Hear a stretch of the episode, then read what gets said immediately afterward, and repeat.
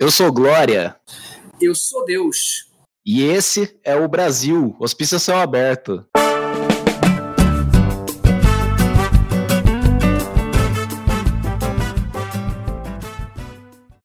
Danilo, olha, olha o que acontece.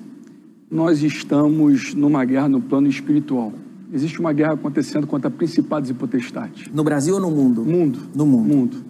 O inimigo ele vem para matar, roubar e destruir.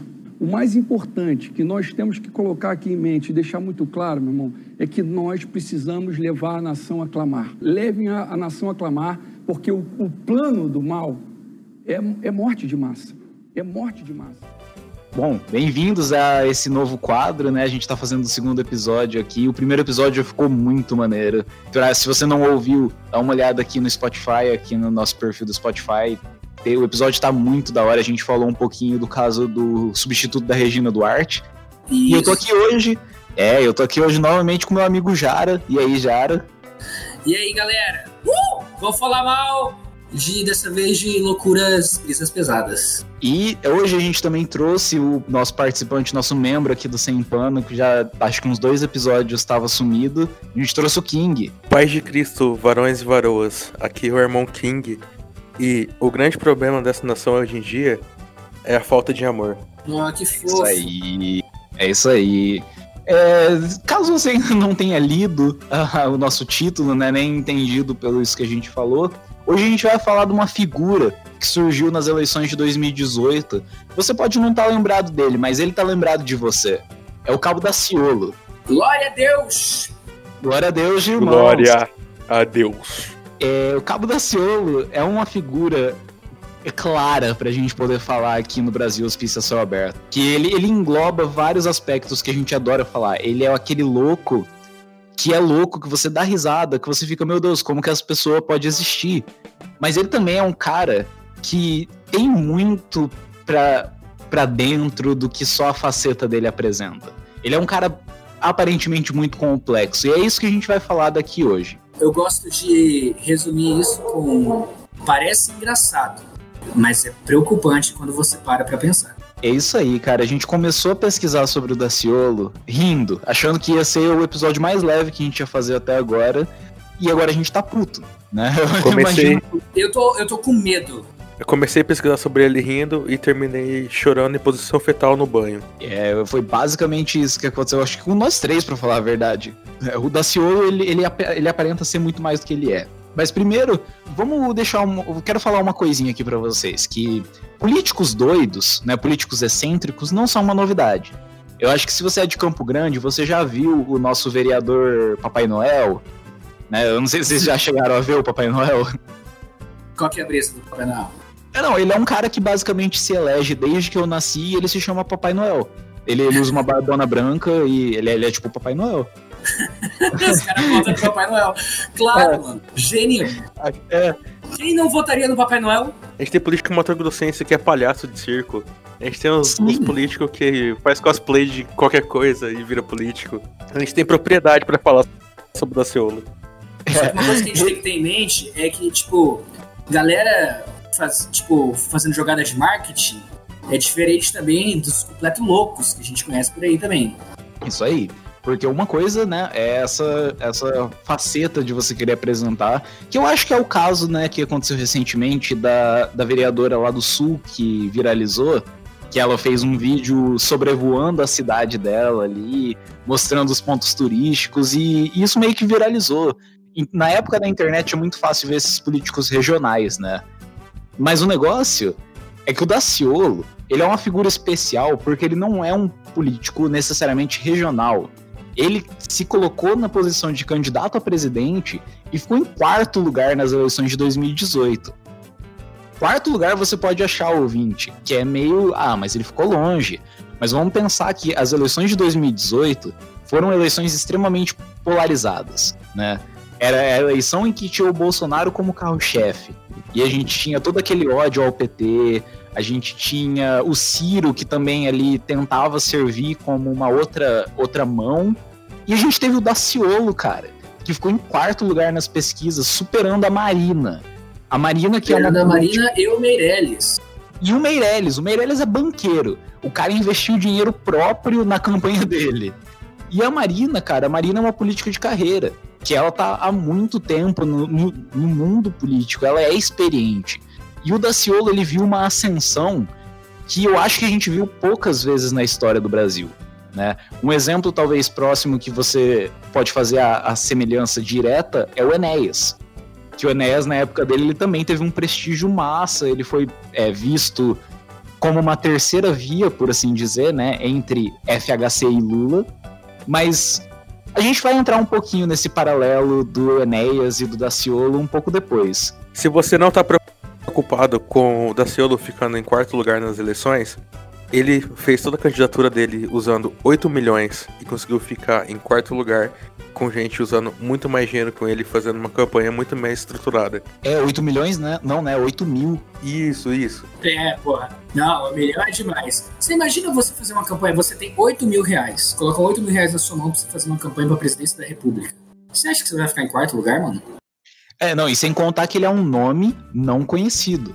Ele, é um, ele era um nome conhecido ali no Rio, ali pro mais regional também, né? Que nem o nosso Papai Noel. Mas ele se alavancou nas pesquisas eleitorais de 2018 por um fator: a internet.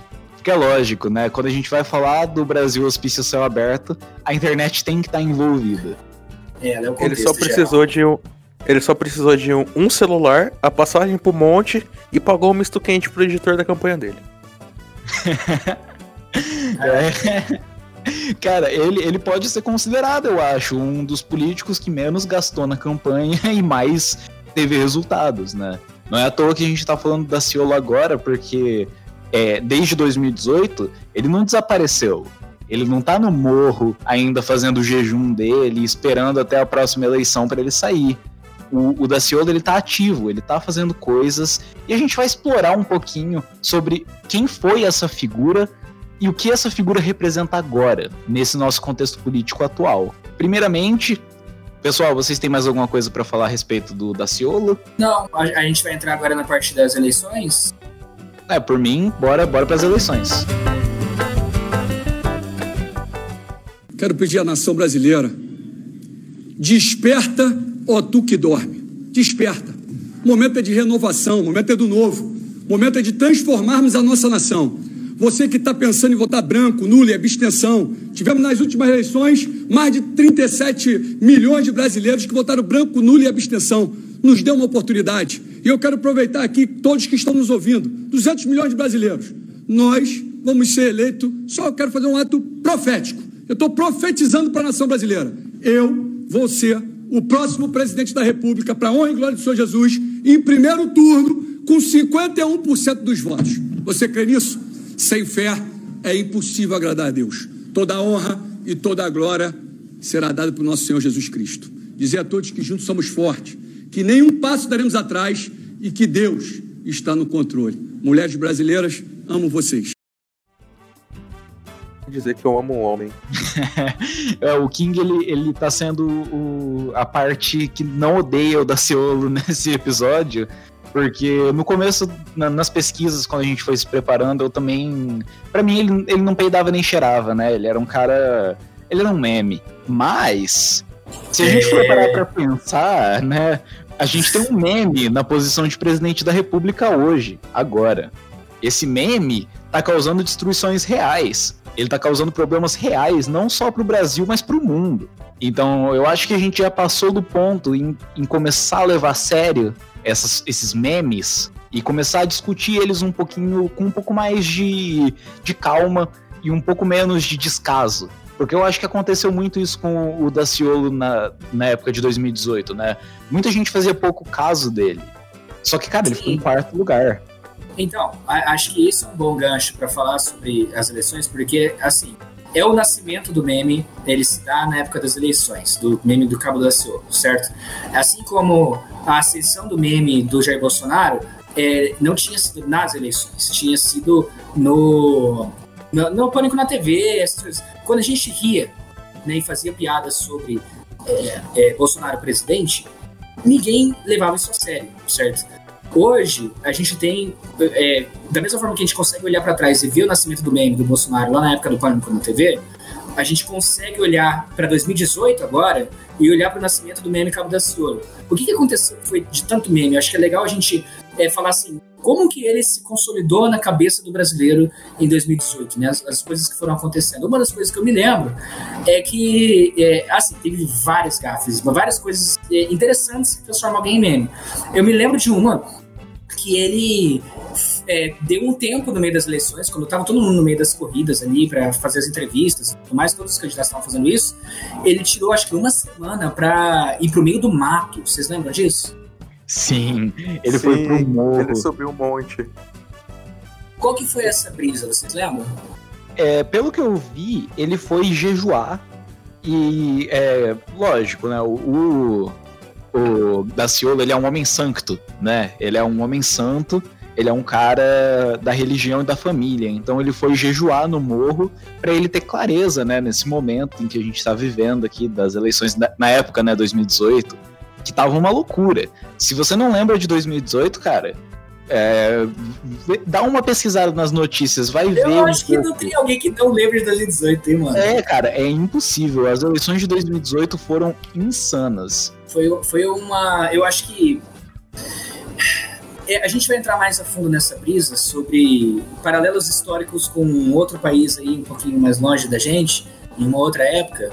Mas, assim, o cenário é bem parecido é, em termos de a polarização que estava existindo é, no Brasil em 2018, cara. É, era, era, era uma coisa muito de louco que já estava é, se embrenhando já por um tempo. E aí, nesse contexto, surge um alívio cômico enorme, né? Surge o cara que vai pro... que, que ele acha que ele está numa missão de Deus, é, para realmente trazer a bondade, trazer o caminho de Deus para pro para o Brasil, né? Trazer o Brasil, na verdade, para o caminho de Deus. E ele começa a soltar essas coisas. Então, no meio das entrevistas lá, é, você vê um cara balançando a Bíblia e falando de versículos no meio do debate, com perguntas sendo feitas para ele sobre, sei lá, não me lembro. Teve qual pergunta que vocês lembram que ele respondeu com Deus? Teve várias, cara. Eu acho que todas. É, eu acho que em todas ele acabou colocando ali alguma coisa de Deus. Uh, se você pesquisar hoje no YouTube, joga lá no YouTube, ouvinte, Cabo da Ciolo Melhores Momentos. Você vai ver ali um compilado de, de falas que ele teve na eleição de 2018. E você vai perceber que ele estava ali com não com o propósito de responder necessariamente as perguntas, ele estava ali com o propósito de alavancar essa imagem dele, né? Primeiramente, porque você via, o cara ia alguém fazia uma pergunta para ele, vamos dizer, sobre segurança pública. E ele, vamos colocar, ele tem três minutos para responder. Ele fica os três minutos falando de Deus, citando versículos, falando sobre o status quo e como ele não é um político tradicional. Né? Essa foi a base da, do discurso que ele teve em praticamente todas as respostas. E é. o que eu acho que é mais curioso é, é, são as perguntas que ele fazia, porque tem um, um momento desses vídeos muito engraçado. Né? Agora a gente tá rindo por enquanto. Mas ele tem lá o, o tempo para ele poder fazer umas perguntas. Ele passa o tempo inteiro falando de versículo, falando de Deus, e chega nos últimos três segundos, ele vira pro Ciro e ele fala alguma coisa do tipo. E, e a Previdência? Sabe? Tipo, qual, qual que é a sua proposta pra Previdência? E aí nisso o Ciro caga de rir e a plateia caga de rir e bate palma. Os jornalistas Porque... começaram a rir. É, tem dois momentos. Tem dois momentos muito, muito bons no, no debate dele, que é ele virando pro Ciro e falando: você, fundador do Fórum de São Paulo. E também. e também que participa do plano Ursal. E tenta fazer essa pergunta pro Ciro, falando sobre a Ursal e o Ciro sendo fundador do Fórum de São Paulo. Coisa que o yeah. É. Ciro nunca foi na vida. E tem outro momento muito bom que a Marina faz uma pergunta para ele e ele começa a falar sobre a Bíblia e fala: Já vou responder você. Ele demora mais de três minutos e não responde ela. Então, cara. É, é, é, um, é um circo, e da mesma forma que a gente falou no primeiro episódio, é outra caricatura, né? Só que a caricatura que a gente falou no episódio passado, que é sobre o substituto da Regina Duarte, era uma caricatura que a gente vê do bolsonarista, a caricatura do mimimi, não sei o que era, mas era bem isso, né? Um, um, um cara que representa toda uma parte do, do que a gente está vivendo hoje no cenário político. O Daciolo, ele é uma caricatura do, é, do crente, né? Uma caricatura do, desse, desse voto é, é, que acredita nessa palavra de Deus no, no sentido no, no, sentido de vivemos no, numa sociedade que é a luta entre o bem e o mal. Ele é caricatura disso, tipo, tudo que ele fala é sobre alguma é, alguma grande desastre que vai acontecer. É literalmente aquele cara tá gritando é, que tá tendo fim dos tempos no meio da rua com um, um chapéu de papel alumínio, sabe, gritando sozinho com uma, com uma placa. Com cartaz, né? Com cartaz. Só que esse cara, ele tá em quarto lugar em intenção de votos em 2018. Quarto lugar não em intenção de votos, de votos, né? É, de votos próprios mesmo. Então, assim, é, é uma caricatura, a gente acha super engraçado pelo tão absurdo que é, e a gente acha que é inofensivo. Só que, cara, a gente tá caminhando o mesmo caminho que a gente já viu lá atrás, por quê? É, se você for procurar episódios antigos, é, é Fora MTV lá, Fura MTV, vocês lembram desse, dessa série? Ou desse, desse programa? É, é, o Furo, você pega uns episódios antigos que aparece Bolsonaro, essas coisas, a gente tratava como piada do mesmo jeito, cara. Era a mesma coisa, era, era tipo, ah, nem dá bola pra esse maluco, olha só esse maluco, não sei o que e tal.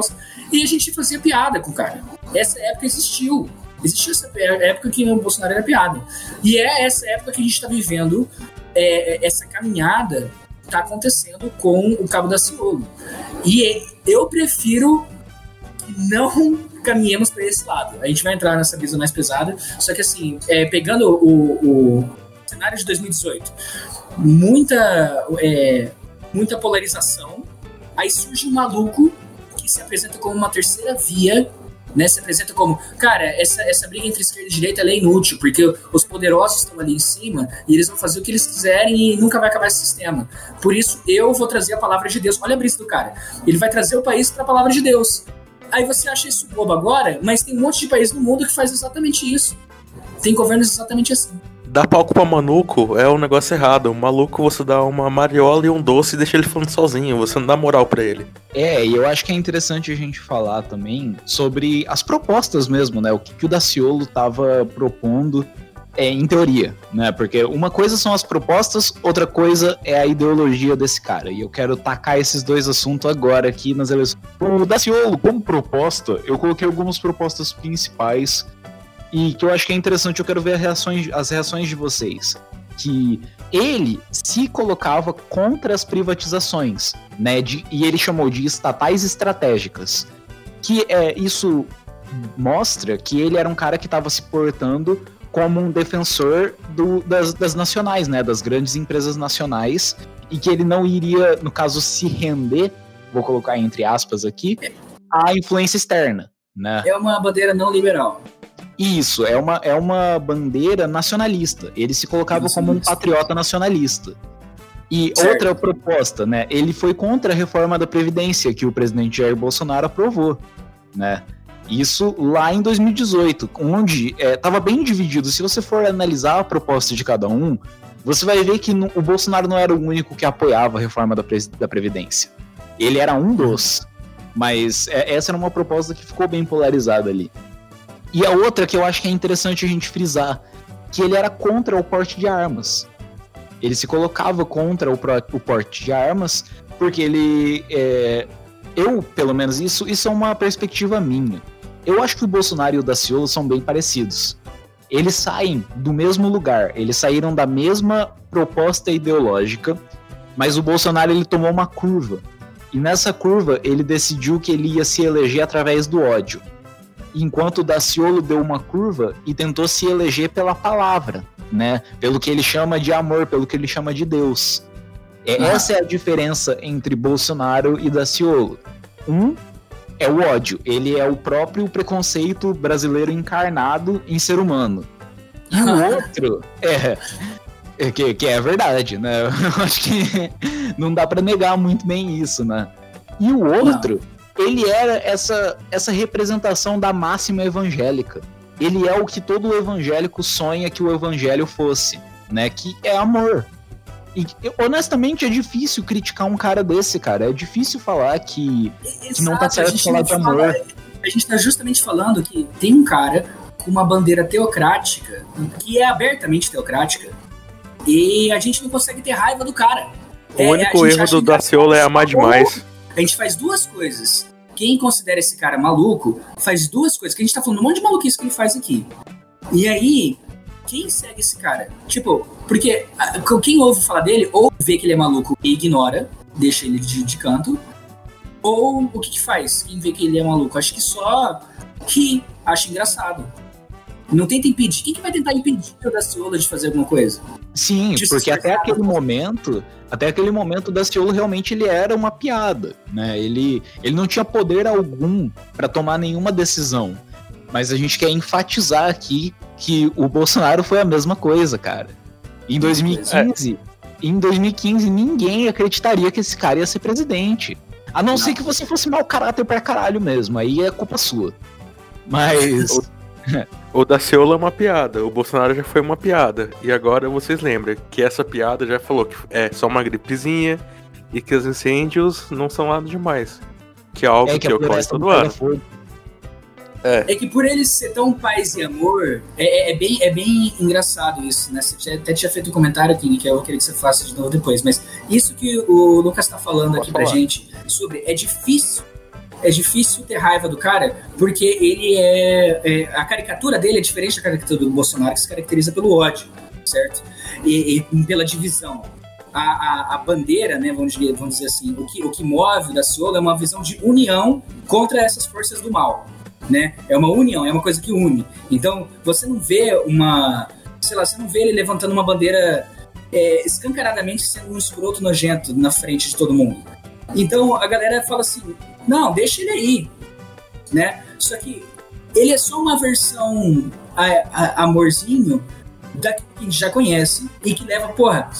É, King, você tinha falado de propostas de lei que ele fez, Sim. a carreira política dele, acho que rola a gente entrar um pouquinho na carreira política dele. Ele entrou pelo PSOL. Vamos lá, fala, fala aí, mano, o que, que você pesquisou?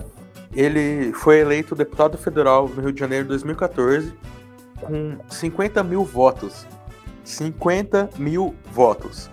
Ele, é. ele ficou pelo pessoal por um ano e foi expulso em 2000. E o motivo da expulsão dele foi que ele queria fazer uma proposta de emenda constitucional para trocar todo o poder da emenda do povo por pelo poder de Deus. Ou seja, ele queria dar um, um cargo para Deus. É, na Constituição, ele queria editar a Constituição para colocar a palavra de Deus na Constituição, falando que todo poder emana do povo e como é que é? Para todo poder todo... emana de Deus. Isso. E, e vocês acham todo... que essa foi a única? Não foi a única.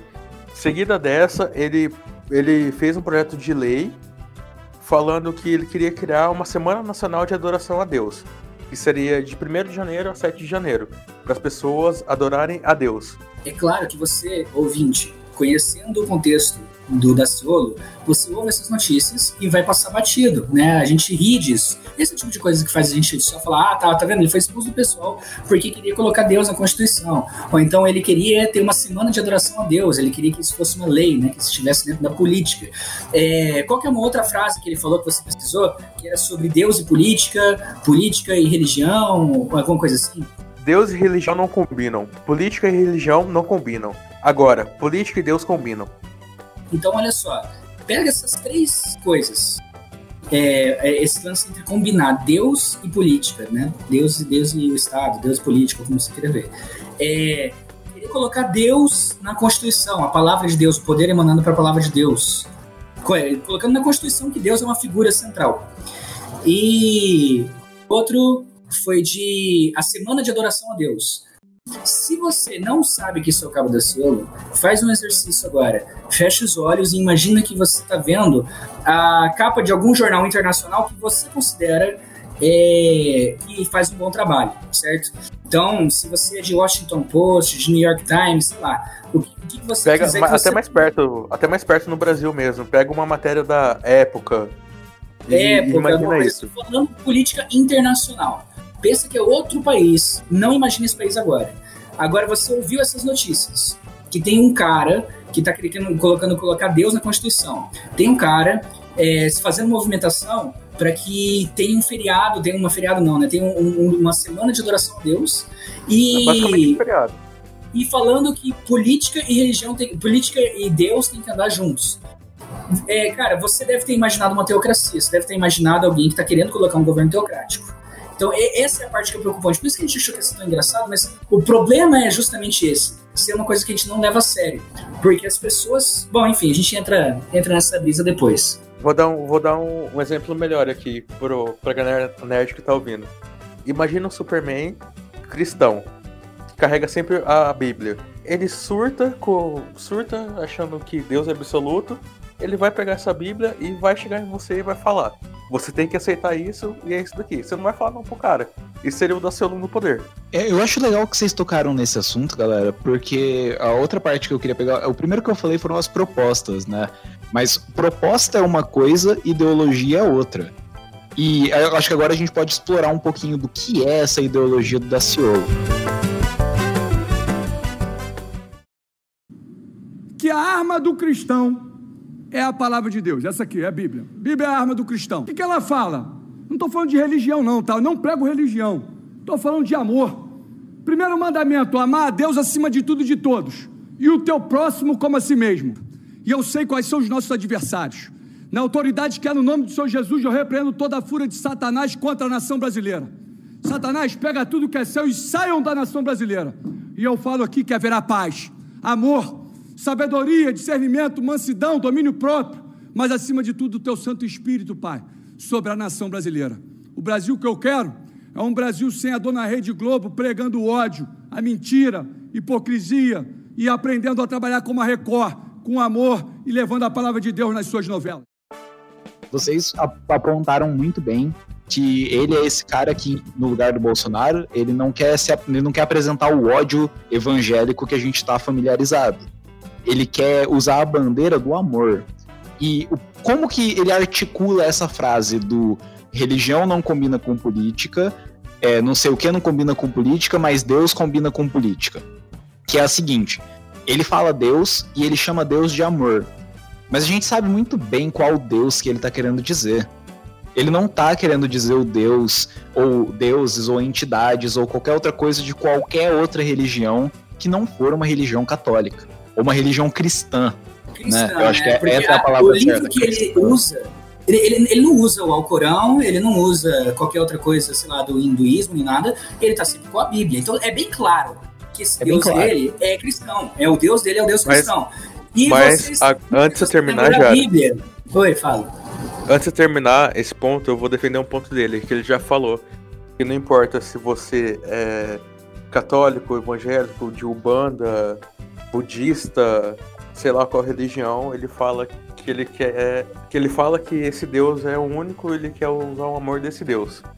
Então, mas esse é o Daciolo do Novo Testamento, né, cara? É esse que a gente tá vendo. A gente tá vendo o Daciolo Deus de amor, porque o Deus dele, porque assim, ele, é, eu, eu, eu acho interessante quem é de uma religião e consegue aceitar todas. Eu, eu acredito que hoje, né, o que ele tem na cabeça dele é exatamente isso. Tipo, não importa. É, ele, ele, não, ele não apresenta, não quero dizer aqui que ele está apresentando uma, é, uma perseguição religiosa de cara.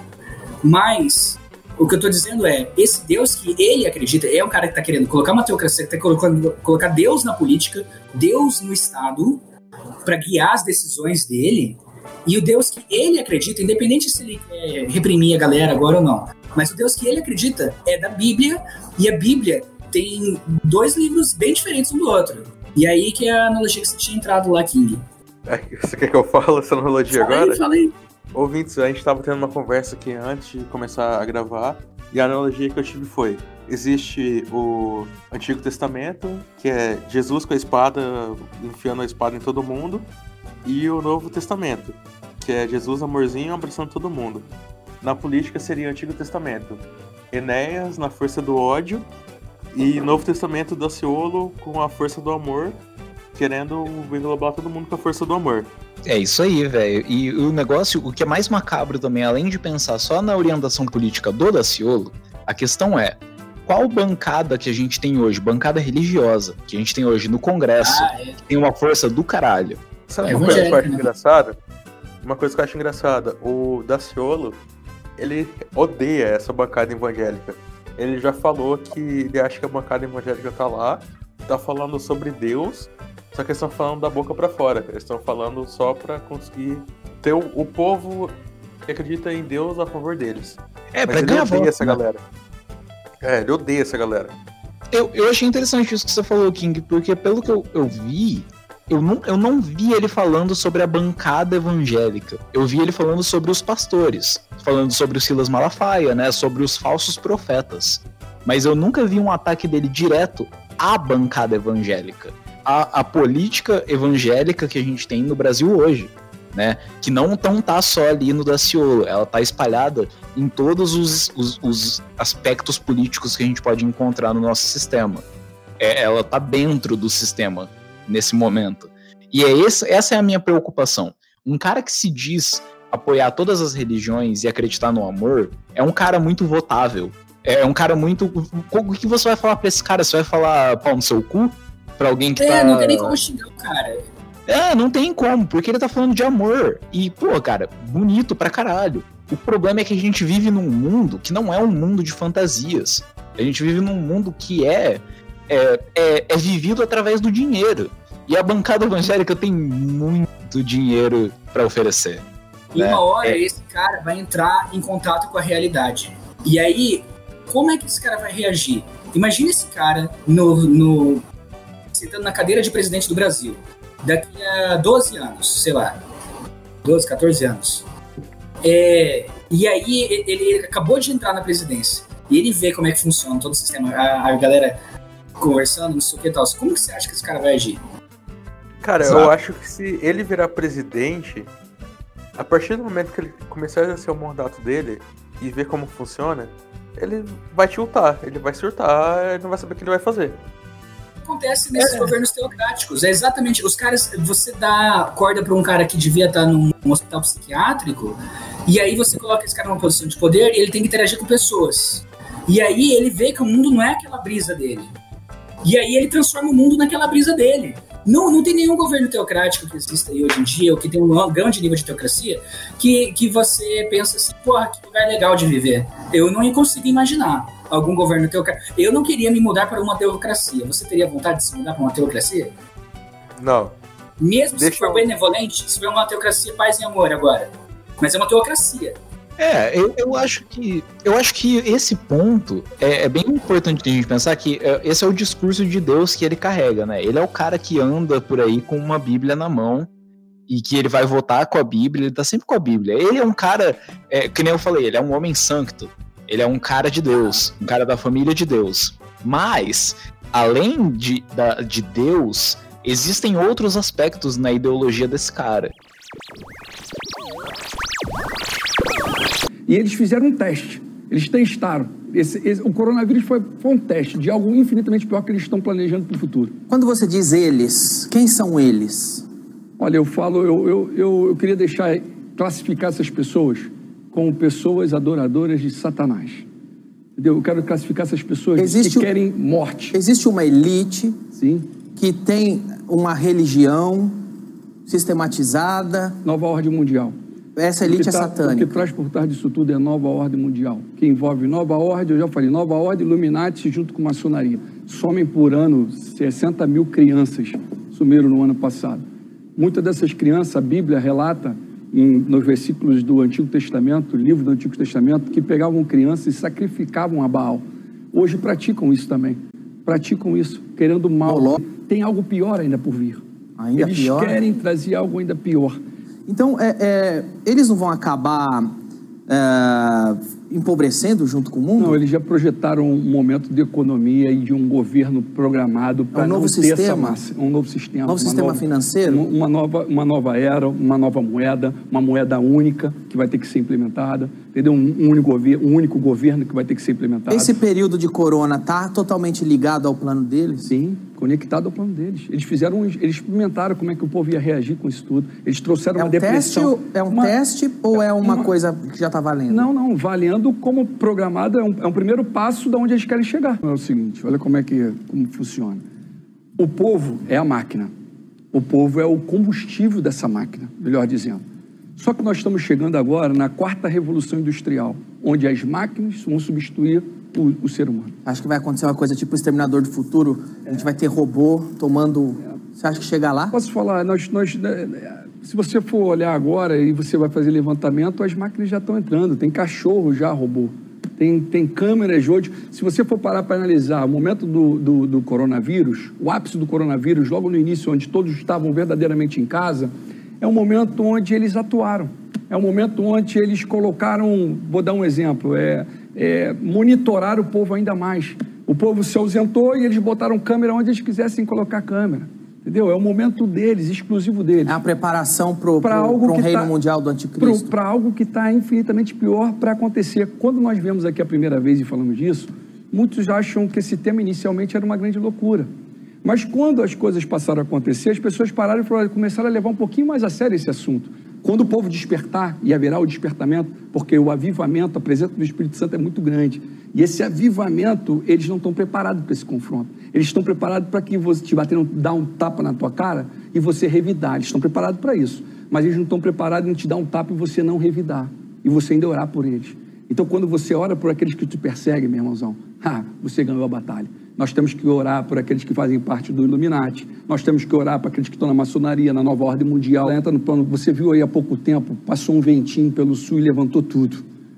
É um toque na mesa assim, ó. Deus ele tem o seguinte: o céu é o seu trono e a terra é o status dos seus pés. É um sopro do Senhor e a coisa toda muda. Pega todos aqueles que fazem parte da ordem mundial e leva todo mundo numa numa numa numa, numa Você só. acha que isso a gente vai ver isso? Eu creio. A nova ordem mundial sendo varrida? Eu creio que nós só vamos ser vitoriosos se levarmos nosso povo a clamar e os planos espiritual, o plano o, o, o, o plano espiritual tem um domínio total sobre o plano carnal. Esse cara é movido pelas teorias da conspiração. E agora, é, eu, eu vou. Eu acho que é melhor a gente definir no quadro que a gente for falar ali mesmo, né? Sobre teorias da conspiração. Mas é importante, é. eu acho, pro, pro ouvinte saber que o Daciolo. O que, qual é a proposta dele? A proposta dele é a seguinte: a, a, o que está na cabeça dele. A gente vive em um mundo que é dominado pela maçonaria, pela nova ordem mundial, pelos Illuminati. E esse. Isso, ursal, qualquer nome que você quiser colocar na sua cabeça, você pode colocar, é encaixa. Porque teoria da conspiração é assim. Mas o Daciolo ele fala o seguinte, que existe, existe essa elite e essa elite domina todo o aspecto político que acontece no mundo. E que essa elite é adoradora do Satanás, que eles sequestram crianças para sacrificar.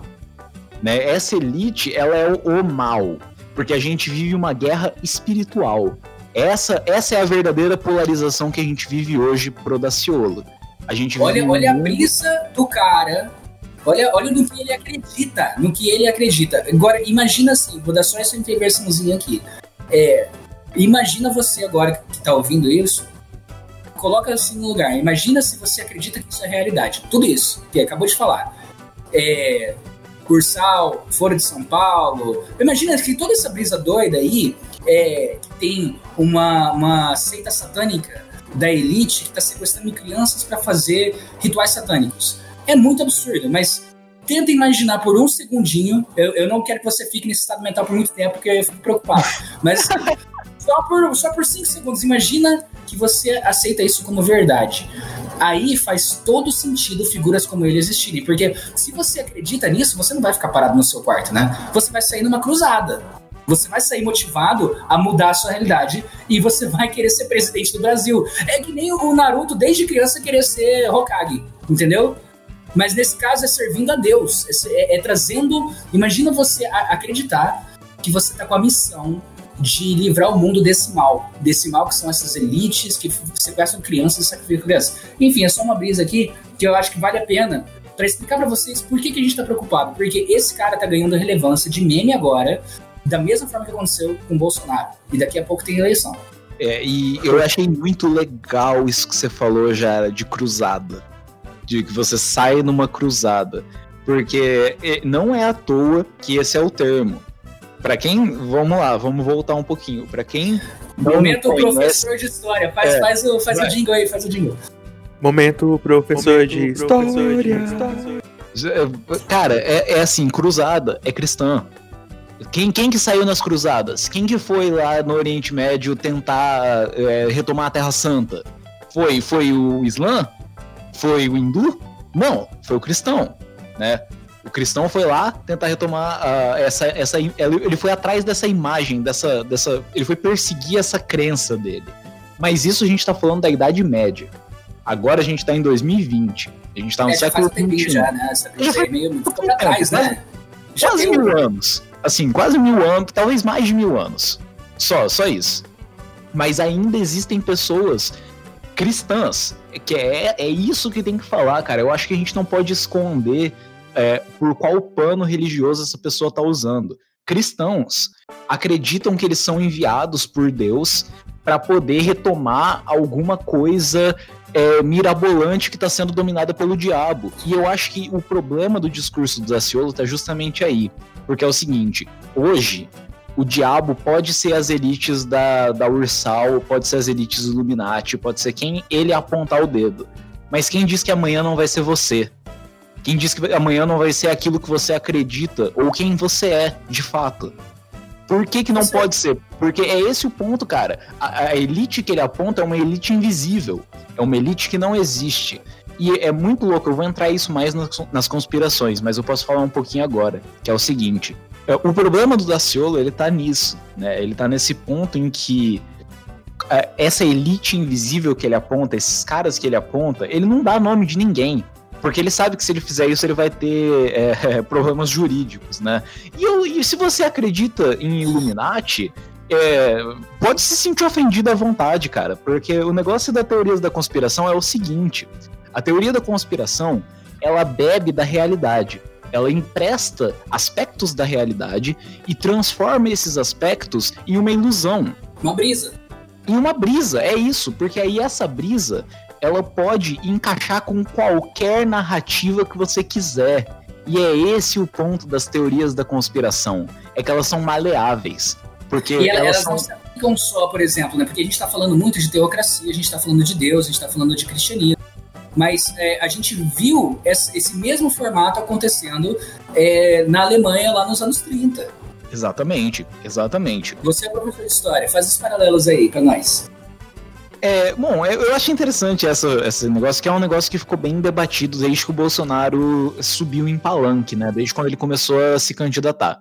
Que é o seguinte: é, eu, vou, eu vou fazer um resumo chulo do que aconteceu com a Alemanha para a ascensão do nazismo, mas desse, desse, resumo chulo vocês vão conseguir pelo menos ter um pouquinho de ideia do que, que rolou. A Alemanha, ela foi culpada sobre a Primeira Guerra. Né? A Primeira Guerra aconteceu, ela é todo um outro assunto, ela rolou e pau. A Inglaterra e a França decidiram culpar a Alemanha. E falaram: Alemanha, a culpa é toda sua, você vai se fuder. E aí a Alemanha perdeu é, muita, muita, muita, muita, muita, muita coisa. Eu não vou nem entrar em detalhes aqui, porque eu, eu realmente tenho que pesquisar. Ela, ela foi é, proibida de ter exército próprio. Além das pessoas que ela perdeu em guerra mesmo, né, dentro da guerra, ela perdeu território. Então a Alemanha estava em uma situação de crise. E qual foi a solução que pensaram para essa crise, né? Pegar dinheiro emprestado. Então começaram a emprestar dinheiro para a Alemanha para deixar uma dívida enorme e até aí tudo bem. Só que aconteceu um negócio bizarro em 1929, que é conhecido como a crise de 29, né? Ou também, né, o, o Big Crash, né, que foi a quebra da bolsa de valores de Nova York. E isso desestabilizou o mundo inteiro. O, o planeta Terra inteiro ficou em choque, tirando a União Soviética, né? Mas o planeta inteiro ficou em choque e todo mundo estava desesperado e a Alemanha não era exceção. E no meio desse clima de instabilidade econômica, nesse clima de polarização política, onde a gente tem uma União Soviética comunista no topo e também os Estados Unidos liberal no topo, quem estava vivendo esse momento ali estava desamparado. E aí chegou um cara, um cara, ele era pintor, ele também era um fracassado, né? Mas ele era um cara. E ele chegou e ele fez um discurso bonito. Ele falou coisas massa, ele, ele atacou justamente nesse ponto das pessoas, ele atacou no medo, ele foi na insegurança, ele foi na religião, principalmente, porque a Alemanha também era, é um povo é, bem diversificado de religião, né? Naquela época também. Mas a, a predominância ali era essa. É, não, não é católico, mas ele tem essa pegada cristã. Ele tem esse pé no Deus cristão. E, cara, a ideologia da Alemanha nazista é interessantíssima, porque a Alemanha nazista ela também queria se reerguer como o Império Romano. É o novo Império Romano, né? É, em qualquer outra ideologia das grandes potências, você vai encontrar essa necessidade de recriar o Império Romano. E isso, isso é um, um adendo só. Mas enfim. É, esse cara chegou lá no, no, no palanque, começou a falar essas coisas, começou a incitar esse ódio e ele foi eleito para um cargo político. Ele ainda não era presidente, ele ainda não tinha completos poderes. Mas aconteceu um incidente na Alemanha. Esse incidente causou algumas mortes e causou um desespero na população, porque culparam os comunistas, né? A culpa sempre cai nos comunistas. Aí atacaram os comunistas, falaram que foram eles que atacaram fogo lá no. Era um prédio público. Falaram, foram os comunistas. E aí chegou esse menino que chama Adolf Hitler. E ele falou: galera, o negócio é o seguinte: vamos fechar o Congresso. Porque se a gente fechar ele agora, a gente vai impedir um golpe comunista. Ele fechou o Congresso, ele assumiu o poder e ele instaurou o que a gente chama hoje de Terceiro Reich. E o resto é história. O resto vocês conhecem essa história, eu espero. Do fundo do meu coração, eu espero. É, onde vocês estão vendo mesmo que queriam fechar o Congresso? Qual país que era mesmo? Só assim, coisa rápida. Ah! pera, pera. Em 2020 é Brasil. Em 1930 e cacetadinha, a Alemanha é nazista, né? É, não, paralelos, né? Paralelos históricos. Aí. Semelhanças. Semelhanças. E você vê que essas semelhanças não são sem querer. Elas são herdadas. É, é, é o que a gente falou. A, a, a, motivação lá atrás, ela pode não ter sido é, é essa mesma roupagem. É isso que a gente está falando. Mas o, o, as características, né, os, os patamares, os degraus, acabam sendo os mesmos, cara. É, a diferença é que em vez de ele tá... O, o Daciolo hoje, ele tá pegando o, um Brasil quebradíssimo, com crise, com tudo pegando fogo, com coronavírus, várias sinais do fim do mundo, né? Sinais do apocalipse. É o tipo de coisa que estava na cabeça do alemão médio, né? É, que eu consigo imaginar. Se você está numa crise tão fodida quanto é depois da guerra, onde todo mundo morreu, e com certeza, pô, doença, um monte de coisa. Você está nesse cenário desesperador. É, e aí surge esse cara que começa a falar de um inimigo. Né, que no caso do Daciolo, ele está falando que existe essa essa elite satânica que vocês têm que lembrar disso. Por que isso que a gente repete isso tanto? A motivação principal do Daciolo é combater o mal. E combater o mal significa combater uma elite satânica que está sequestrando crianças. Por enquanto, algumas coisas que ele pode falar pode fazer sentido para você do tipo, ah, beleza, pelo menos isso aqui ele vai, vai, vai acabar resultando numa coisa X, Y, Z, tal, tal, tal. Mas isso é a brisa dele agora. Daqui a pouco ele pode decidir que uh, você não está de acordo com a palavra de Deus. Esse salto pode acontecer. E aí gente está fudido. É, essa é, e é esse que também é um grande paralelo que a gente vê com essas é, teocracias, né? Porque nem você estava falando, Jara, e com é, a própria ideologia do Bolsonaro mesmo hoje, né? O Bolsonaro ele joga todos os problemas do Brasil no comunismo, do, nesse, nessa elite comunista que não existe. E o Daciolo ele joga justamente nesse mal. E ele não classifica esse mal. Ele fala que esse mal é o oposto do bem. E o oposto do bem é quem não acredita na palavra de Deus. É só isso que ele fala. Que ele, quem não acredita na palavra do amor. Né? Essas são as palavras dele. Porque Deus para ele é amor. Mas a gente sabe que ele tá falando de Deus cristão. Enfim. É isso que a gente tá falando. A gente tá falando que não é uma ameaça agora, mas é, é, uma, é a perspectiva de uma ameaça. Tipo, você que está ouvindo agora, você deve achar que está muito longe da realidade isso que a gente está falando. Mas eu falo para você que eu achava que o Bolsonaro era muito longe da realidade. E eu tenho certeza na época que passava no Furante TV, tirando o sarro do Bolsonaro, você também não conseguia imaginar que o Bolsonaro ia ser eleito presidente. Eu tenho certeza absoluta, porque era impossível. O Bolsonaro, ele era o meme de 2015 até 2017. Que ele foi a continua partir... sendo até hoje. Ele, ele é até hoje, ele não passa de um meme, ele é um cara eu abaixo do medíocre. Eu acho que ele aprendeu a ganhar, dizer, viu com sendo um meme e tá, aceitou isso e tá sendo até hoje. É, o, o, Bolsonaro, a gente ainda vai fazer um episódio especial dedicado ao nosso capitão que não, não é do exército, né? O nosso capitão que foi expulso. Mas é, o, o, o ponto que eu queria chegar é: que da mesma forma que a Alemanha nazista teve o seu bode expiatório, que eram os principalmente os judeus, os ciganos, os gays e eventualmente qualquer pessoa não ariana. É, era esse o não foi o, na hora que Hitler subiu no poder, ele não falou é isso aí, morte ao judeu. Isso era algo o que, que já não é uma coisa leve, né? O que já não é uma coisa legal. O que já não é Se uma coisa legal. Isso já era o suficiente pra gente estar tá grilado. É, mas a, a questão é que ele foi subindo esse negócio, ele foi inflamando essa discussão. Igual um certo presidente inflama uma certa discussão hoje, né? Mas a gente não tá falando do presidente, a gente tá falando do Daciolo. O ponto do Daciolo é, ele também tem o seu bode expiatório. E o bode expiatório dele é as forças do mal. Quem são essas forças do mal?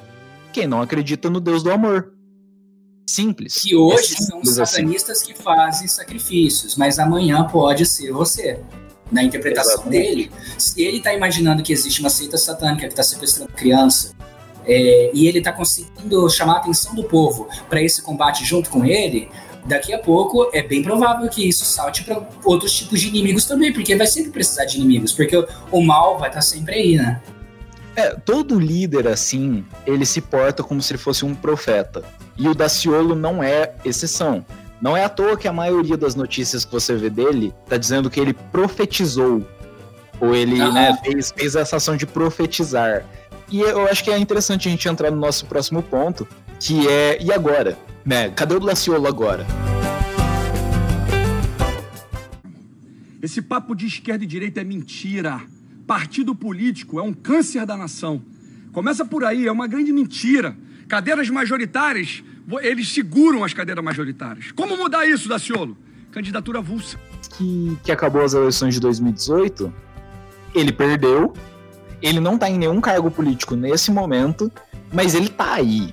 E ele tá aí fazendo algumas coisas. Então acho que a gente pode conversar um pouquinho, né, sobre, sobre agora. Uhum. Legal. O Daciolo, tá, uma das últimas coisas que ele apareceu em rede nacional foi no programa do Danilo Gentili. Essa é a segunda vez que o Danilo Gentili está aparecendo nesse, nesse, nesse quadro, né?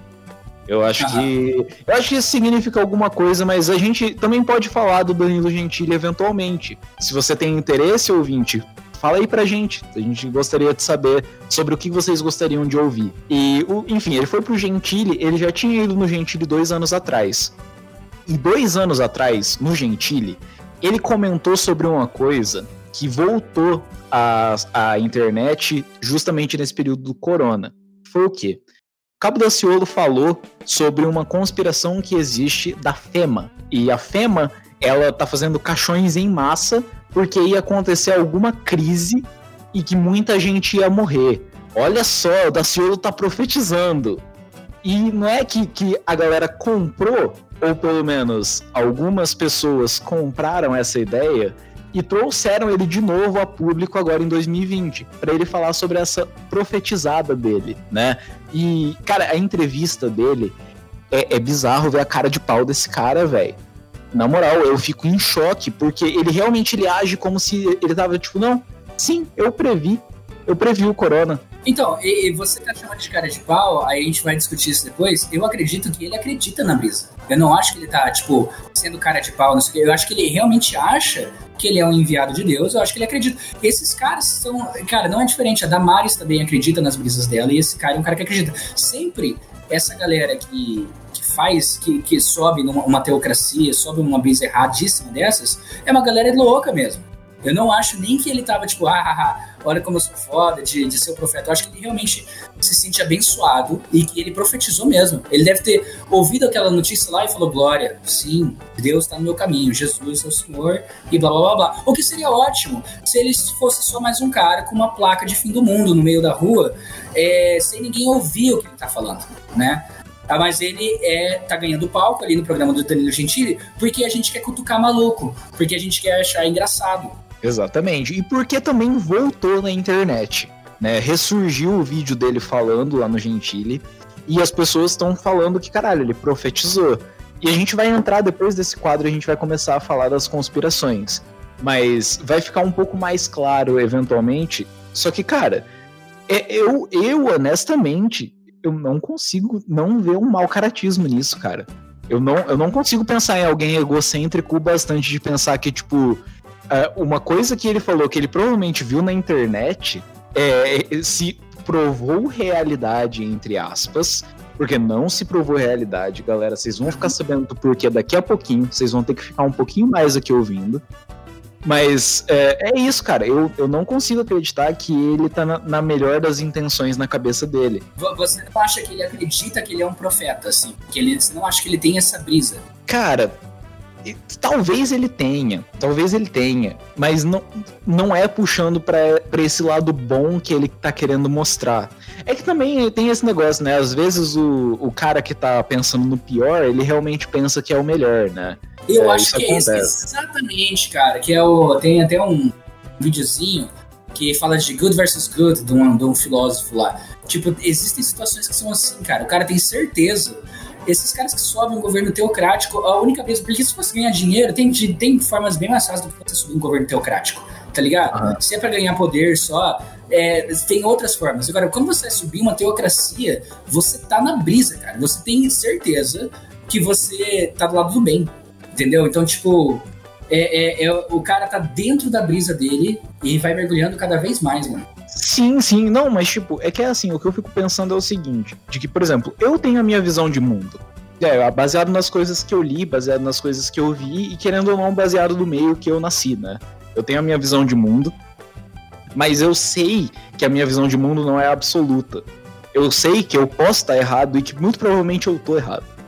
Mas, e, e é esse que é o meu ponto. Como que alguém acredita que ela tá certa, sabe? É, eu não sei se ficou claro. É por isso que, eu, é por isso que eu, eu, eu entendo o que você tá dizendo. O que você tá dizendo é que esse cara devia estar tá sendo tratado, entendeu? Tipo, ele não devia estar tá na posição que ele tá. Tipo, na minha cabeça, se o cara acredita nisso, a gente precisa. Não, não precisa estar tá colocando ele no cargo político. Ele não precisa aprender e lobotomizar o cara. Mas o que eu tô falando é, tipo, bom, mano, o lugar de uma pessoa tá falando coisas fora da realidade mesmo, né? Provavelmente ouvindo voz, esse tipo de coisa, você não coloca esse cara para que acredita que política e Deus é a combinação perfeita, você não coloca esse cara num cargo político. Eu acho que o Daciolo falou tantas coisas que ele fala para ele mesmo na frente do espelho que hoje em dia ele acredita que é uma verdade absoluta. Que ele acha que ele tá falando algo que é realmente verdadeiro. É, não, velho. É exatamente aquilo que o Jara falou, velho que, que tipo, ele deveria estar tá, tá sendo tratado, ele precisa de tratamento, tá ligado? É, é, tipo, que, mano, eu não consigo colocar na minha cabeça, cara, como que alguém realmente acredita nessas coisas sem se questionar, sabe? Sem pensar duas vezes. E, para mim. É, então, mas fé para mim é loucura, velho.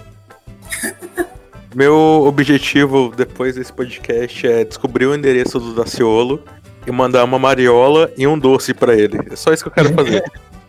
Cara, não, eu, eu gostaria de, de, tipo, conversar com um cara desse, mas fora das câmeras, sabe? Fora de gravação, fora de nada. Eu gostaria de, tipo, ser alguém da vida desse cara pra realmente trocar é uma ideia. é só você pegar um Uber, cara. É só você pegar um Uber. Você é, quer cara, saber não. se ele é lunático mesmo ou se isso é uma uma, um disfarce para uma parada. É, mas o King ele tocou no ponto, cara, que é o meu ponto. É isso, velho. O negócio é o seguinte: eu, eu não consigo acreditar que alguém é lunático nesse ponto, porque o que o Daciolo é é uma caricatura das noias e dos medos e dos, dos pensamentos de uma parte dos brasileiros da mesma forma que Hitler era uma manifestação da, de, um, de, um, preconceito, de um medo que existia na Alemanha naquela época. Eu acho que o Daciolo ele representa muito bem uma parcela da população que está desamparada e que está chocada né, com tudo isso que está acontecendo. E é por isso que eu acho que ele não é assim. É porque eu acho que ele sabe que ele é isso. E ele está investindo nessa, nessa pose dele. Entende? Tá, quero deixar muito claro aqui, ó. Presidente Bolsonaro, eu tenho ele com muito carinho. Eu conheço o presidente Bolsonaro antes dele ser presidente. E a fala do presidente Bolsonaro antes de ser presidente era uma. Hoje ele é outra pessoa. Bolsonaro, antes de sentar na cadeira, ele conversou com a família Rockefeller. Ele conversou com a família Rockefeller, salvo engano, em 2017, antes da eleição. Ali começa a grande mudança. Eu digo que Paulo Guedes, que está sentado aí, é o grande vilão. Paulo Guedes foi preparado, capacitado pelos Estados Unidos para entregar a nossa nação e está entregando toda a nossa nação. Eu vou falar aqui bem claro isso.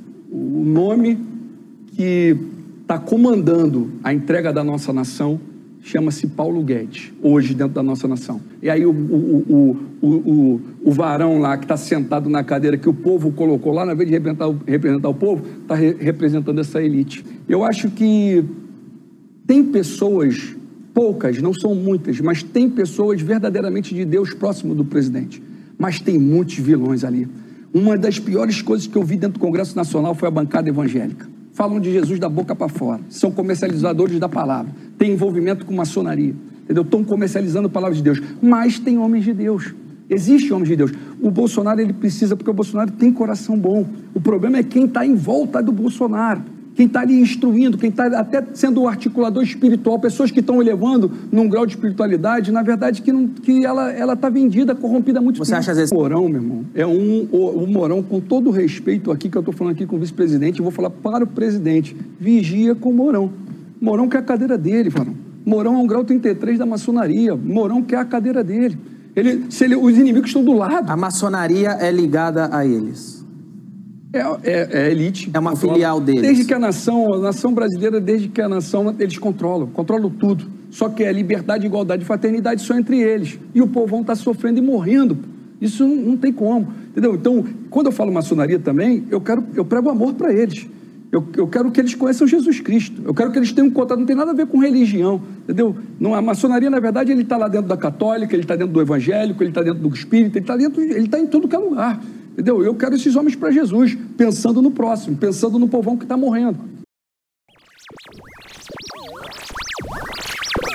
E é aquilo que a gente falou no começo desse podcast, né? De que o Daciolo e o Bolsonaro, eles saem de uma mesma origem, eles saem de um mesmo ponto, mas cada um toma o seu lado dessa abordagem para poder falar. E eu acho que a gente pode entrar agora, acho que a gente pode começar a falar um pouquinho das conspirações. O que, que vocês acham? Pode mandar ver. Eu acho, acho uma boa ideia. Quando eu falo de uma morte de massa que está por vir, eu estou falando do final de um ciclo de 70. Estudem sobre os caixões da FEMA. Observe isso que o Daciolo está falando agora, caixões da FEMA. Existe um cenário de morte de massa provocando... Mas, antes disso, eu queria dizer, a gente está falando isso em situações hipotéticas. Isso é algo hipotético que a gente está falando. É, a gente está brisando aqui. A gente, a gente não é nada, né? Não, é só brisa, mano. Eu, hein? Mas vamos falar um pouquinho então das conspirações. É, o, eu quero tocar nesse ponto, no que eu puxei né, da entrevista do Gentili, que, do Gentili, do Gentili, que ele fala sobre a FEMA, né? King, você pode dar um pouquinho do, do background aí do que, que é a FEMA? Posso, posso. A FEMA é a, Agência Federal de Gestão de Emergência dos Estados Unidos. Ou seja, quando acontece algum algo grande lá, tipo um furacão, ou até mesmo um tsunami, ou um atentado terrorista igual ao 11 de setembro, o que acontece? A FEMA entra em ação. E a FEMA é responsável por tentar organizar a situação do melhor modo possível. Se acontecerem muitas mortes, a FEMA entra, recolhe os corpos e usa os caixões que ela já tem prontos para esse tipo de situação já. A FEMA ela é tão foda que ela consegue ficar acima do próprio presidente dos Estados Unidos para resolver qualquer tipo de catástrofe que acontecer por lá. De crise, assim, né? Isso, isso. Não, é, e, e enfim, por que, que eu tô trazendo a FEMA em discussão? Porque é o seguinte: o Daciolo ele se baseia em teorias da conspiração. E eu vou retomar, a gente já conversou um pouquinho, a gente já mencionou teorias da conspiração em outros episódios desse podcast. Mas tem um canal que é muito bom, eu tenho que recomendar ele aqui para você ouvinte, que é o Meteoro. Provavelmente vocês conhecem o Meteoro, né? Mas o, o Meteoro, ele é um canal que se propõe a basicamente fazer bem parecido com o que a gente faz, né? Que é trazer temas e discutir esses temas de forma. É, como que eu posso dizer? Não é acadêmica, porque aqui, né, ninguém é nenhum mestre, doutor, profissional mestre nesse negócio aqui que a gente tá falando. Mas ele tenta trazer assuntos que muitas vezes passam batidos com um pouquinho de seriedade. E eles falam muito sobre teorias da conspiração. Porque qual que é o negócio? Eu, quando eu era novo, quando eu era bem criança na internet, eu adorava teorias da conspiração. Para mim, o, mundo era dominado por Illuminates e essas pessoas controlavam tudo que acontecia. Caralho, mano. É, não, é real, velho. Eu, eu acreditava, tipo, eu achava muito interessante, mas eu nunca fui lunático, assim. Aham, É, e, e eu vou entrar no. Seria, porquê- seria o Daciolo três crianças antes de um terno, então? É, mano, eu vou, eu vou explicar o porquê que eu acreditava nisso, e eu acho que isso vai deixar também um pouquinho mais claro pros, pra qualquer espectador que estiver ouvindo e que acredite de certa forma em algumas teorias da conspiração. Cara, a gente tem teorias da conspiração pra tudo. A gente tem teoria da conspiração de que o homem não foi à lua e que era só uma mentira. A gente tem teorias da conspiração de que a Avril Lavigne morreu e foi substituída. né? A- a- As teorias da conspiração elas variam de, de âmbitos para âmbitos, mas o negócio é qual é a fórmula de uma teoria da conspiração? A teoria da conspiração ela pega um pedaço da realidade, ela dá uma mordidinha na realidade. Vamos pegar o exemplo, vamos colocar o exemplo do Illuminati, que para mim é o mais claro. O- a base da teoria do Illuminati é de que existe uma elite que governa o mundo. E, cara, quando você para para ler de Marx para frente, né, e, e pensadores marxistas, você vai ver o nome dessa, você vai ver elite, né? Você vai ver esse grupo de pessoas, esse pequeno grupo de pessoas aparecendo diversas vezes. E isso já é quase de, de entendimento comum. Todo mundo sabe que existe um, um número pequeno de pessoas que detém a maior parte da riqueza do mundo, certo? Sim. É, isso, Sim, isso é claro, né? Mas o negócio é, o Illuminati, ele começa a, a colocar as suas próprias pegadas nessa, nessa noção. Porque aí o Illuminati, ele não é só mais um bando de gente branca, de homem branco velho, porque é essa que é a elite mundial. É um monte de branco velho que detém os meios de produção. Mas o que, que o Illuminati faz? Ele transforma esses caras em uma sociedade secreta onde eles têm que se esconder para ir numa ilha, para eles poderem fazer é, planos maquiavélicos de dominação mundial, sabe? Ele deixa mais visual a brisa. Ele deixa Isso. mais, tipo, coloca umas paradas pra galera, ó, tipo, um ocultismo em cima. Isso, porque é muito mais fácil você acreditar em, em uns caras organizados que fazem parte de uma sociedade secreta do que você acreditar que realmente quem o que dita a, a política mundial é o dinheiro. Não, não, é, não, não tem mais nada além disso. É, é como eu posso lucrar mais em cima de outros. É essa a lógica dessa elite, da elite que realmente é a elite mundial. O, o que eles, o, o negócio deles é o cifrão. Eles querem a grana. Eles não estão nem aí de, de se encontrar e fazer reuniões secretas. Tipo, e, e é esse o meu ponto. A teoria da conspiração ela pega pedaços da realidade e ela mistura essa realidade com fantasia. Até que chega um ponto em que a realidade e a fantasia são uma coisa só.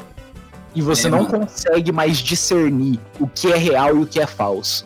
Que aí, de repente, no imaginário popular, um, um grupinho de cara rico querendo ficar mais rico acaba virando um grupinho que faz ritual satânico, é, matando criancinha. E que aí, por isso, eles sequestram crianças no mundo inteiro. É, é, tipo, isso acaba virando a realidade no imaginário dessa galera. Porque eles Exatamente. pegam uma premissa e aí eles pintam do jeito que eles querem. E eles são criativos pra caralho. Sim. Mano, se for para pensar bem, não é difícil criar uma teoria da conspiração. Não é nem um Nem pouco um pouco. Nem um Você pouco. só precisa, você Não, só precisa o template de. é o mesmo, né? É, você só precisa de uma pessoa alienada e pessoas que vão espalhar o que, o que alguém tá falando. Eu posso criar uma teoria de conspiração agora envolvendo Daciolo, se eu quiser. É, não, eu Isso vou não criar é uma difícil. teoria da conspiração agora envolvendo o Bolsonaro. O Bolsonaro tomou uma facada, morreu e foi substituído. Quem é ele é o Morão usando deepfake. É isso Eu aí. posso criar uma- zap. Você, você, criou, você criou uma agora, eu vou criar uma sobre o, sobre o Daciolo agora. Ah, o. Daciolo. O Daciolo, quando ele nasceu em Floripa, ele, ele adolescente começou a frequentar as festinhas de Floripa, as raves, e tomou um doce. Foi aí que ele começou. Ele tá na brisa. Foi aí- Ele tá na brisa. Foi aí que ele. Foi aí que ele começou com essa ideologia dele de ser amor com tudo E pai, só que, tipo, ele envelheceu e não saiu dessa brisa até agora. Ele tá nessa brisa. E tá tentando espalhar a palavra de amor pelo, pelo Brasil. Só que na verdade, sendo controlado, ele tá sendo controlado pelos hippies que venderam doce pra ele em alguma rave em Floripa, quando ele era menor. É. Ele tá sendo, Não, não é ele tá sendo controlado pela indústria da rave de Floripa. É isso. Mano, sensacional, mano. Da, Daciolo, disso. Daciolo é influenciado pela Woodstock. Ele pegou um doce de Woodstock em Floripa e ficou louco. É, Não, não, é, mas tudo, tudo isso é uma brisa que não acabou ainda. Ele tomou aquele doce lá e ele tá na brisa ainda. É isso que tá acontecendo. é porque era de Woodstock, né, velho? Era lá da década de 70, o doce tava guardado no bolso de um hippie. Ele foi absorvendo ali as, as, as- as anomalias ali. E, e, olha, O hip- o que é um hip foi em milagre, Woodstock. porque, Olha só, ó, eu tenho, um- eu tenho uma, uma vertente aqui da nossa teoria da conspiração. Né, que aí a gente vai começar a se separar aí entre protestante e católico aí. Ó, é, a, a brisa que eu puxei aqui na árvorezinha dessa conspiração é que, tipo, caralho, ele, ele tá na brisa e aí ele não sabia que ele, ele tinha se drogado. Tipo assim, a droga caiu do hippie aí num- numa sopa que ele tomou no exército, tá ligado? Aí ele ficou doidão e Deus veio conversar com ele. Ele tá na brisa porque, tipo, ele tava doidão, que ele não sabia que tava doidão. Ele tomou um, um doce, tomou um LSD, uma coisa muito louca, assim, sem saber. E de repente ele viu Deus, ele, ele, ele foi abençoado lá, e dali pra frente agora ele tem certeza que ele é um profeta. E ele tá nessa brisa pra ser o próximo presidente do Brasil. Eu, nossa, agora, pra mim isso já virou verdade agora no meu imaginário. Então, é isso. Cara, e, e é exatamente esse é o passo a passo de uma teoria da conspiração. O passo um é você pegar algo da realidade. Daciolo é doido. Passo 2 é você incrementar essa realidade com um pouquinho de fantasia, mas não pode ser qualquer fantasia. A fantasia tem que apelar pro medo das pessoas ou para alguma insegurança das pessoas, né? Então, vamos pegar, por exemplo, aqui. O Daciolo tomou um doce do hippie que está sendo controlado pela indústria do doce de Floripa. Né? É, sempre tem que ter alguém por trás. Passo 3. a gente entra no passo 3. A teoria da conspiração ganha vida própria. Onde ela começa a se transformar. E aí a gente consegue ver pedaços diferentes dessa teoria e ela entra no mundo real. Tipo, é- é- cara, não, não é.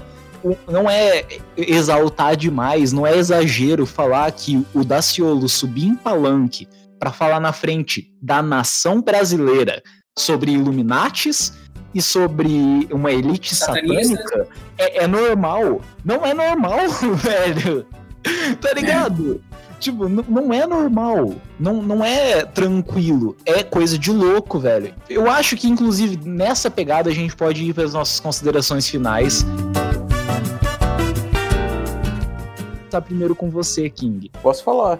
É, apesar de todos os absurdos que o Daciolo fala, eu não consigo sentir raiva dele. Porque as coisas que ele, ele fala, eu me divirto ouvindo as coisas que ele fala. Só que eu também não acredito nem um pouco que ele acha que as coisas que ele fala é verdade. Eu duvido muito que ele fale as coisas acreditando naquilo. Eu acho que ele é um grande personagem só, porque não, é possível. É, cara, é, é um pouco difícil. Eu acho que eu vou ficar nesse. Na, na mesma onda do King, de que eu não acredito que o Daciolo acredita totalmente naquilo, nas coisas que ele fala. E eu vou colocar dois pontos do porquê. O primeiro é porque é, talvez ele acredite de, de certa forma.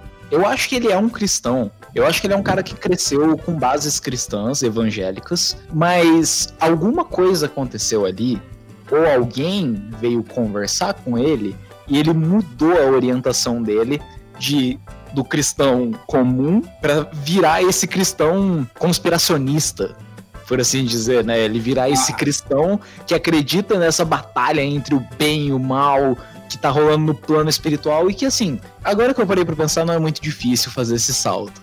Exato, Ele comeu- é a coisa mais comum que existe, esse é o meu ponto, velho. Por isso que eu discordo de vocês dois, pau, pô. É, não, agora que eu parei pra pensar melhor, eu acho que não é muito difícil você sair dali e dar esse salto. Não é um salto muito, muito longo. Mas enfim, o outro ponto é: Daciolo recentemente contratou um coach. Que você sabe melhor, você pode falar um pouquinho mais do background desse coach, King? É, depois que o Daciolo desceu do monte, que ele foi jejuar, ele contratou o coach Osmar Bria, que é um coach de neurolinguística e oratória, para ajudar ele. Esse, o Osmar Bria, ele é responsável por ajudar a eleger 30 deputados e um governador em 2018. E, tipo, 30 deputados, isso é pra caralho. E esse cara aqui tá ajudando o, o Daciolo agora, com, pra ajudar ele com modo de falar, se comportar e tudo mais.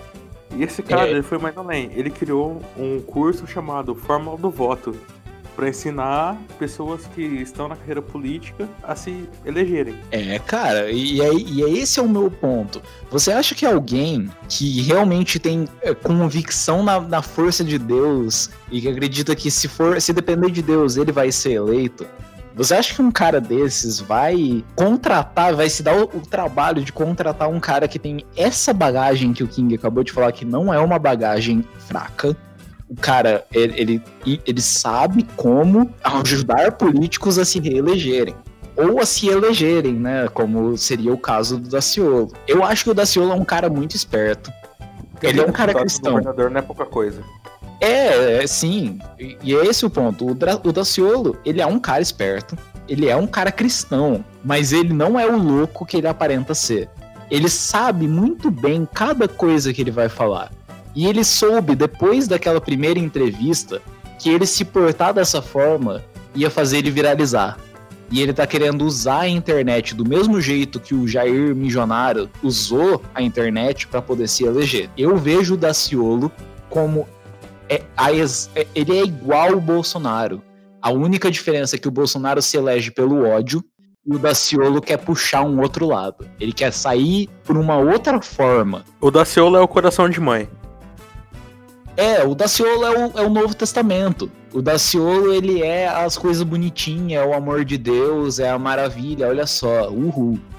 Mas, e, e o que vem depois? É, é, esse o meu. E você, Jara? O que, que você tira de tudo isso? Eu discordo de vocês plenamente. Eu discordo de vocês plenamente.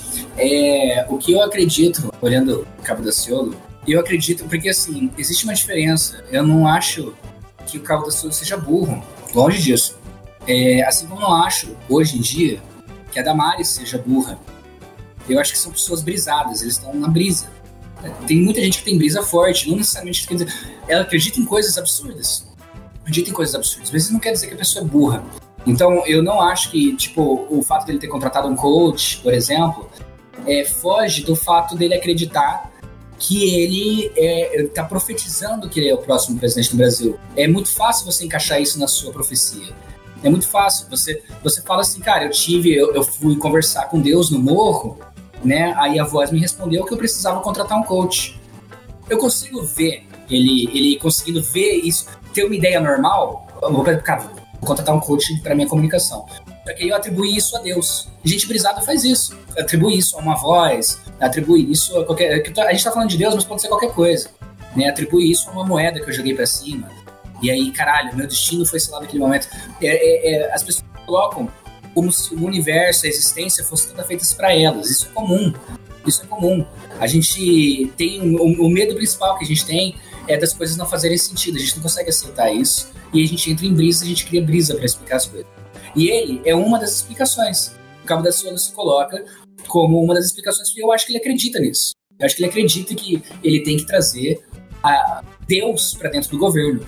Ele, acho que ele, ele tá vendo um inimigo de um lado satânico e ele fala, cara, isso, os satânicos estão dominando tudo.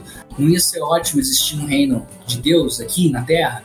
E aí o cara, imagina você acreditar nisso, por isso que eu peço esse exercício de empatia, não é de simpatia, é de empatia, é tipo, você entender as motivações. E aí você consegue ver, pelo menos na minha opinião, que o cara, ele é alterado. Eu acho que ele é louco mesmo, que ele acredita nessas brisas dele, e que, por enquanto, é tudo muito inofensivo por isso que a gente deixa. É bonito o cara falar, as mensagens que ele tá falando são bonitas, são mensagens de amor. Mas quando você pega um cara, por qualquer motivo, por mais benevolente que seja, a crença do cara agora, você não sabe que brisa que essa pessoa vai entrar, mas mesmo que ela fique com a brisa até o final da vida dela, o, o meu maior medo é, imagina que ele vai lá, ele se elege, ele consegue, ele está a cabo da sua está, o que era impossível você imaginar Bolsonaro na, na cadeira do presidente, Bolsonaro presidente era uma piada em 2014, lembre-se disso. Então, eu falar agora aqui, você não vai acreditar. Cabo da Ciolo, presidente, você vai achar, ah, vai se fuder, né, Jara? Você tá brisando, você tá muito louco. Aí eu falo, isso não tá influenciando. Porque é muito provável, isso já aconteceu antes. Imagina que o Cabo da Ciolo tá lá na presidência, acreditando nessas brisas. Isso já vai abrir uma premissa para entrar outro louco religioso depois que pode não ser tão Novo Testamento assim. Mesmo se o Cabo da Ciolo ficar até o final. Então, o, o que eu acredito? Eu acredito que o o Cabo da Ciolo tá na brisa dele, faz todo sentido, o cara tá dedicando a vida dele a isso, porque essa é a missão de vida dele. Imagina se você tivesse uma missão de Deus, você acreditasse nisso, você ia acabar dedicando a sua vida a isso, né? Você não ia ficar acomodado. E aí eu acho que ele consegue racionalizar tudo, para tudo encaixar direito no cérebro dele. Eu, eu escuto pessoas falando das mesmas coisas que ele fala. Não é uma coisa rara, entendeu? Não é uma coisa rara. Acontece que ele tá uns passos a mais, é uma escadinha. Então acho que é extremamente preocupante. Eu não consigo mais achar tão engraçado assim, Cabo da Ciolo, porque eu acho que ele é. Justamente porque eu acho que ele é louco. Justamente porque eu acho que ele acredita na brisa dele. E mesmo que ele for presidente e der tudo bem, tipo, ele não, ele não sair, é, sei lá, matando pessoas ou qualquer coisa dessas. Tô falando assim, se der tudo certo, vai abrir a premissa para o governo teocrático no Brasil já. Porque o cara vai colocar Deus na Constituição. É, eu, eu fico assim também, porque outra coisa que eu vejo que é, impossibilitou aí a maior diferença também entre o Daciolo e o Bolsonaro era de que o Bolsonaro estava sendo apoiado por uma galera que, que quer fazer grana, né? É, já, já vai aqui, conspiração, que não é conspiração, né? O, o Bolsonaro estava sendo apoiado pelas elites brasileiras por diversos motivos. O principal desses era porque o Bolsonaro ele se portava como um conservador nos costumes e liberal na economia. O Bolsonaro nunca teve proposta de fortalecer o Brasil, fortalecer a indústria nacional.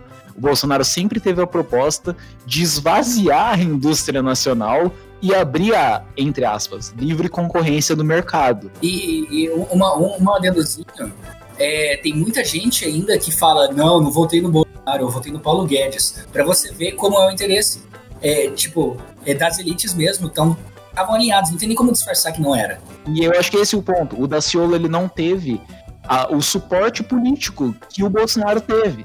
Essa é a diferença. Porque se dependesse, se fosse ao contrário, a gente teria Daciolo presidente agora. A brisa é muito pesada. É, não, é preocupante. E, e eu acho que fica aí, se você, ouvinte, você acredita que o Daciolo é doido? Ou você acredita que ele é, é aquele doido consciente, que sabe muito bem do que ele tá falando e que é, vai investir nessa imagem dele para a próxima candidatura. E você consegue enxergar da Ciolo presidente ou você acha que a gente está exagerando? E, e, ainda mais, você acredita em teorias da conspiração? Se você acredita, coloca aí qual teoria da conspiração que você acredita. A gente vai. Talvez a gente pode até trazer ela, se ela for uma teoria bem brasileira, a gente pode trazer ela aqui. A gente pode ler no próximo, a gente faz um quadro que a gente pode ler as teorias das conspirações que vocês mandarem. Uma, uma como introdução de cada episódio, sei lá. É, perfeito. Eu gostaria de saber, vocês também que estão ouvindo, o que, que vocês acham. Mas é isso, galera. Eu, eu acho que a gente já tá um pouquinho mais de uma hora aqui gravando. É, obrigado, King. Obrigado, Jara, por ter participado. Obrigado. Foi do caralho essa conversa. Massa, mano. Tô muito foda. Tá, tá ficando. Assim, eu achei que seria mais leve esse aqui. Ele saiu muito pesado. Tô louco pra ouvir, pra saber se ele não vai ser deprimente, né? Porque, em comparação com o do Mário Frias, que a gente só ficava rindo desse otário, é engraçado que você acha que você vai rir do, do Cabo da Solo e ele é todo empático, né? Mas aí, quando você vê, a gente tá vendo aí uma possível caminho para uma Sharia cristã, né? Eu cheguei nesse episódio achando que eu ia fazer minha função nesse podcast, que ia ficar falando piada, mas não deu muito certo também. É, eu, eu comecei essa pesquisa achando que ia ser o episódio mais full comédia do podcast até agora. Mas quanto mais você vai vendo sobre esse cara, mais você vai vendo é, qual o caminho que isso pode tomar. É, eu acho que esse é o ponto. Não é, não é o que o, o Daciolo é agora é o que o Daciolo pode ser. E lembrando que ele ficou em quarto lugar na última eleição. É relevante isso, gente. É muito importante. Ele tá vindo forte 2026, hein? Toma cuidado. É, eu acho que é isso. Obrigado, pessoal. Obrigado, Brasil. E é nóis. Valeu! Falou! Siga o podcast Sem Pano nas redes sociais, arroba Sem Pano Podcast. Pauta por Lucas Amando, edição por Lucas Amando. Apresentação Lucas Soares, Rafael Jara e Lucas Amando.